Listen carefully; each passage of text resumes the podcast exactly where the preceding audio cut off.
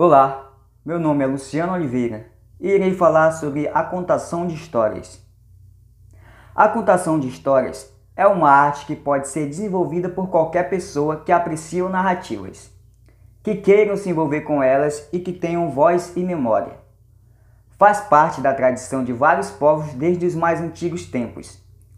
Narrativas orais são passadas de geração em geração, desde o início da humanidade, num movimento incessante de recriação. O contador de histórias cria imagens que ajudam a despertar as sensações e as narrativas do ouvinte, os sentidos, como paladar, audição, tato, visão e olfato. Assim, suas narrativas são carregadas de emoções e repletas de elementos significativos, como gestos, ritmos, entonação, expressão facial, silêncios. Esses elementos proporcionam uma interação direta com o público e implicam a improvisação e a interpretação. Contar uma história é diferente de ler uma história, e na escola há espaço para as duas práticas. O contador recria um conto junto com o auditório. Ele conserva algumas partes do texto, mas modifica-o de acordo com a interação que estabelece com o público. Já o leitor de histórias empresta sua voz ao texto, respeitando a estrutura linguística da narrativa, bem como as escolhas lexicais. Irei mostrar agora um exemplo da história do cavalo e do burro, do canal Contos de Crianças TV.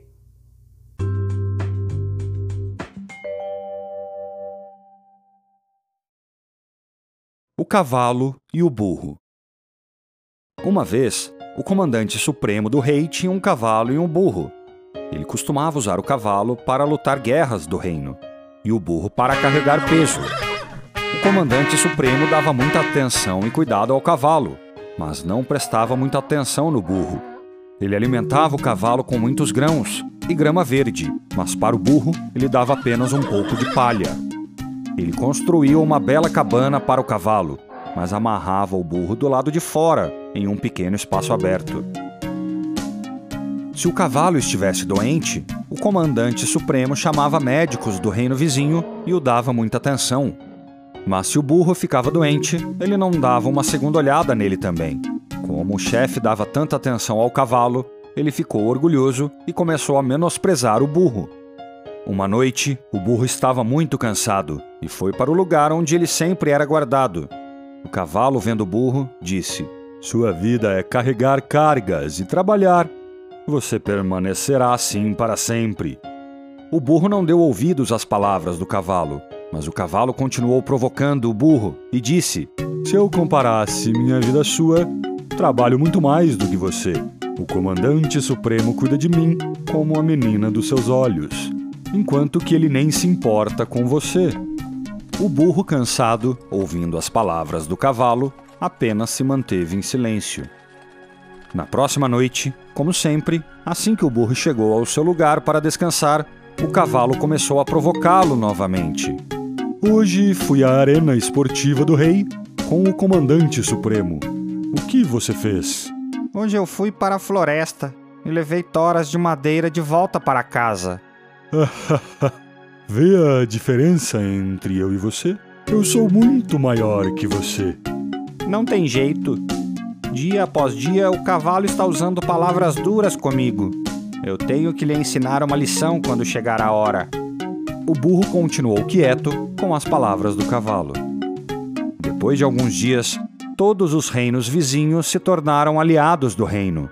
Então não havia mais motivo para guerras. Com isso, o comandante supremo não tinha muito uso para o cavalo e não deu muita atenção a ele. Como resultado, ele até parou de andar a cavalo para guerras e começou a usá-lo para carregar pacotes de provisões. Como o cavalo não estava acostumado a carregar esses pacotes de provisões, ele começou a andar devagar e a jogá-los no chão. Imediatamente o comandante ficou muito bravo com o comportamento do cavalo e começou a gritar com ele: Você não pode levar o pacote de provisões corretamente? Durante todo o caminho, enquanto caminhavam, o chefe repreendeu o cavalo até chegar ao estábulo. O burro viu o cavalo chegar ao estábulo e disse: Você viu que, depois de fazer os trabalhos que eu faço, quão difícil se tornou para você? Ao ouvir as palavras do burro, o cavalo percebeu seu erro em ridicularizar o burro e disse: Foi um grande erro. Você é ótimo no que faz e eu sou ótimo no que faço. Quando chegar a hora, cada um de nós mostrará no que somos bons.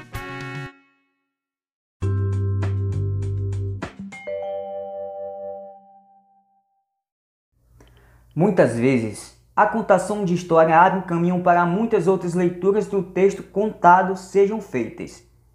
Praticada nos mais variados estilos e em diferentes lugares, na escola o seu papel é fundamental, pois desperta o interesse dos alunos e estimula o desejo pela leitura dos livros literários. Uma história é capaz de emocionar e de surpreender o ouvinte pela forma como é contada.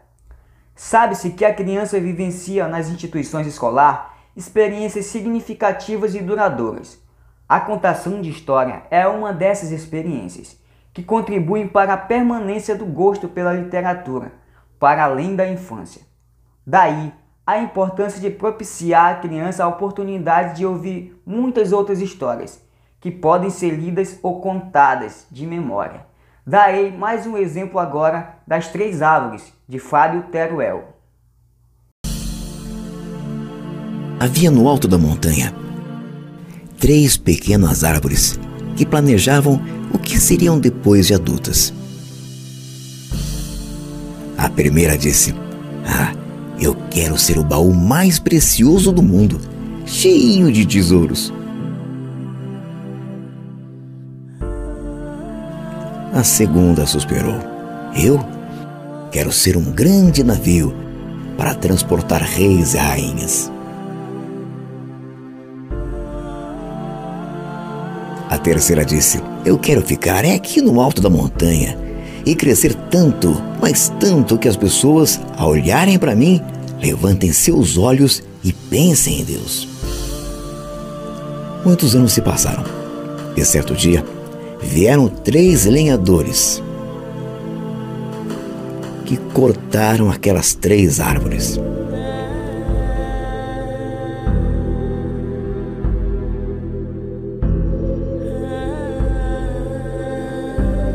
A primeira árvore acabou sendo transformada num coxo de animais coberto de feno.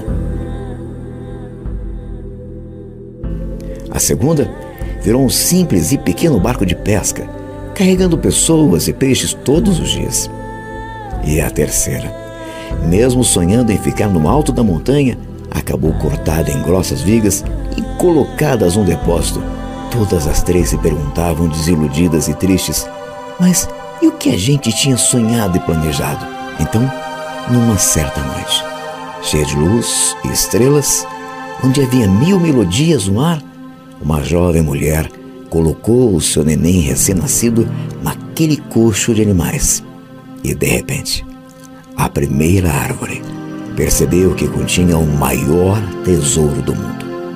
A segunda árvore, anos mais tarde, transportou um homem que acabou dormindo no barco veio uma tempestade. E quando ela estava prestes a afundar aquela pequena embarcação, o homem se levantou e apenas disse: Paz. E num relance, a segunda árvore entendeu que estava carregando o Rei dos céus e da terra. Tempos depois, numa sexta-feira fria e sombria, a terceira árvore espantou-se quando suas vigas foram unidas em forma de cruz e um homem foi pregado nela. Logo sentiu-se horrível e cruel, mas no domingo seguinte a história foi outra.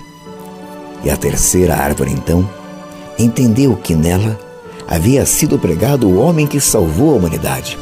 E agora, sempre que alguém olhasse para aquela cruz, se lembraria de Deus e de seu filho. As árvores haviam tido sonhos, feito planos mas as suas realizações foram mil vezes melhores do que haviam imaginado. Se você olha e não entende por que de algo não ter saído do jeito que você tinha pensado ou imaginado, não desanime. Você está apenas olhando para um fato isolado da sua vida. Continue em frente, mantendo a fé. Quando todas as peças do quebra-cabeça da sua vida se juntarem, você vai olhar para trás e perceberá que os planos de Deus também eram maiores e bem melhores do que os seus.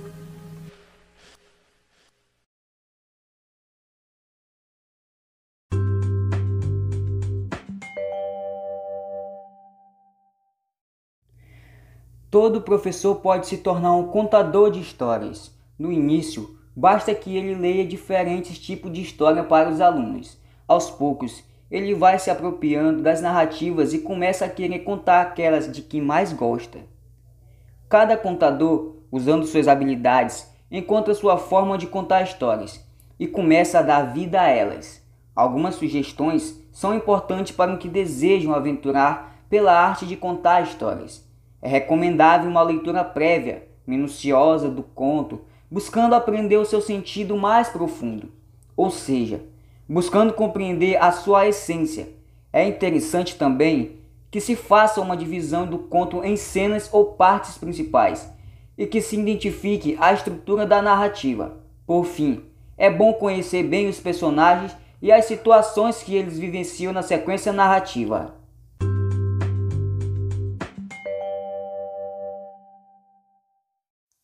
Ouviremos agora mais uma história do português Fire Tales, do Leão e o Rato.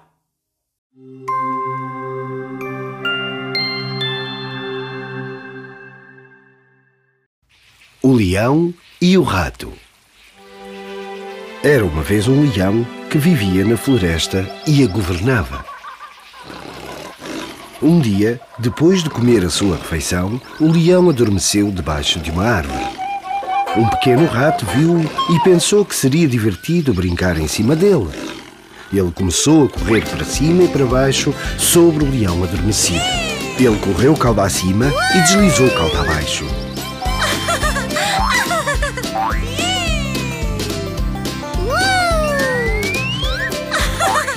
O leão acordou irritado e com um alto rugido. Agarrou o rato com a sua enorme pata. O rato lutou, mas não conseguiu escapar. O leão abriu a sua grande boca para o engolir. O rato estava muito assustado. Oh, rei, eu estou muito assustado. Por favor, não me comas. Perdoa-me desta vez. Por favor, deixa-me ir. Eu nunca o esquecerei. E talvez um dia eu possa ajudar-te.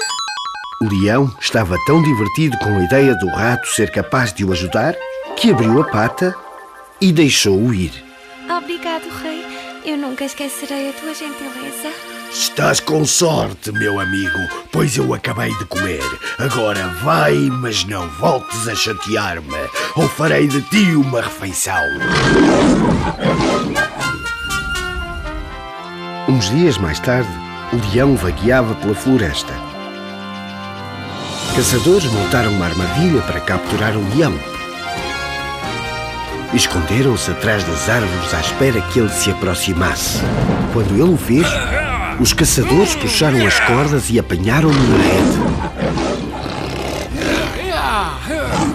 O leão começou a rugir muito alto e tentou escapar, mas os caçadores prenderam a rede.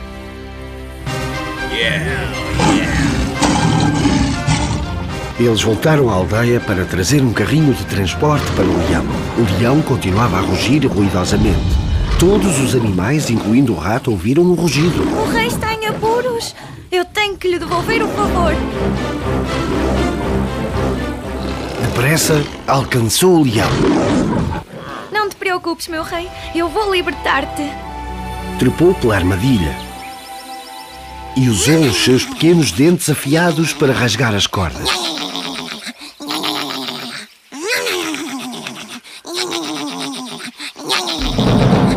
Finalmente, libertou o leão da armadilha. O leão percebeu que mesmo um pequeno rato pode ser uma grande ajuda. Obrigado, rato. Nunca mais te volto a incomodar. Vive feliz na floresta. Salvaste a vida do rei. Agora tu és o príncipe da floresta. Obrigado, rei. Adeus. Até breve. Oh, onde é que vais? Não queres brincar em cima de mim e deslizar na minha cauda?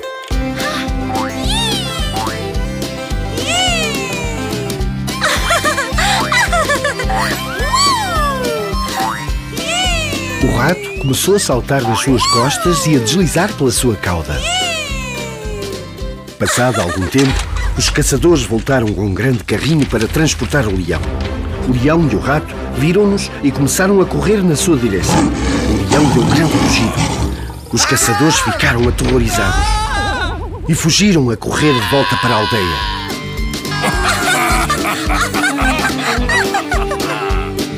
O leão e o rato tornaram-se amigos para sempre.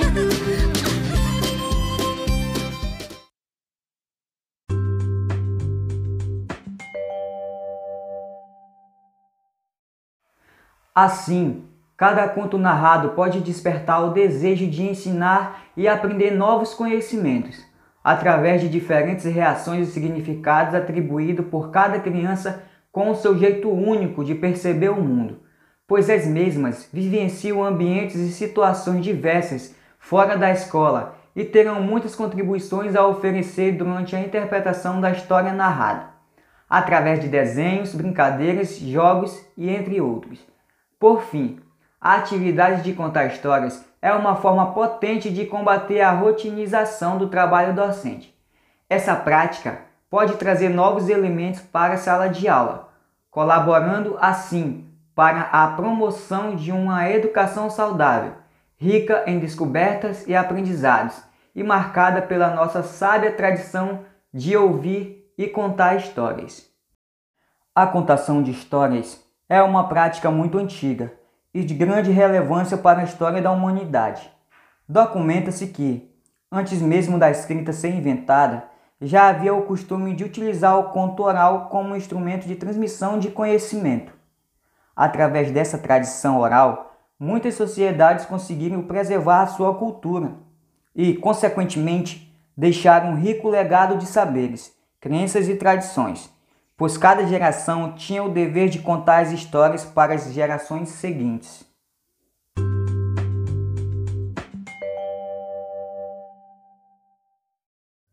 O nosso podcast sobre contação de histórias foi referido a Leão e Rato do português Fares Tales, As Três Árvores de Fábio Teruel, Cavalo e o Burro do canal Contos Infantis TV, Verbetes Associados, Gêneros literários para criança, leitura expressiva, leitura literária, leitura oral, reconto.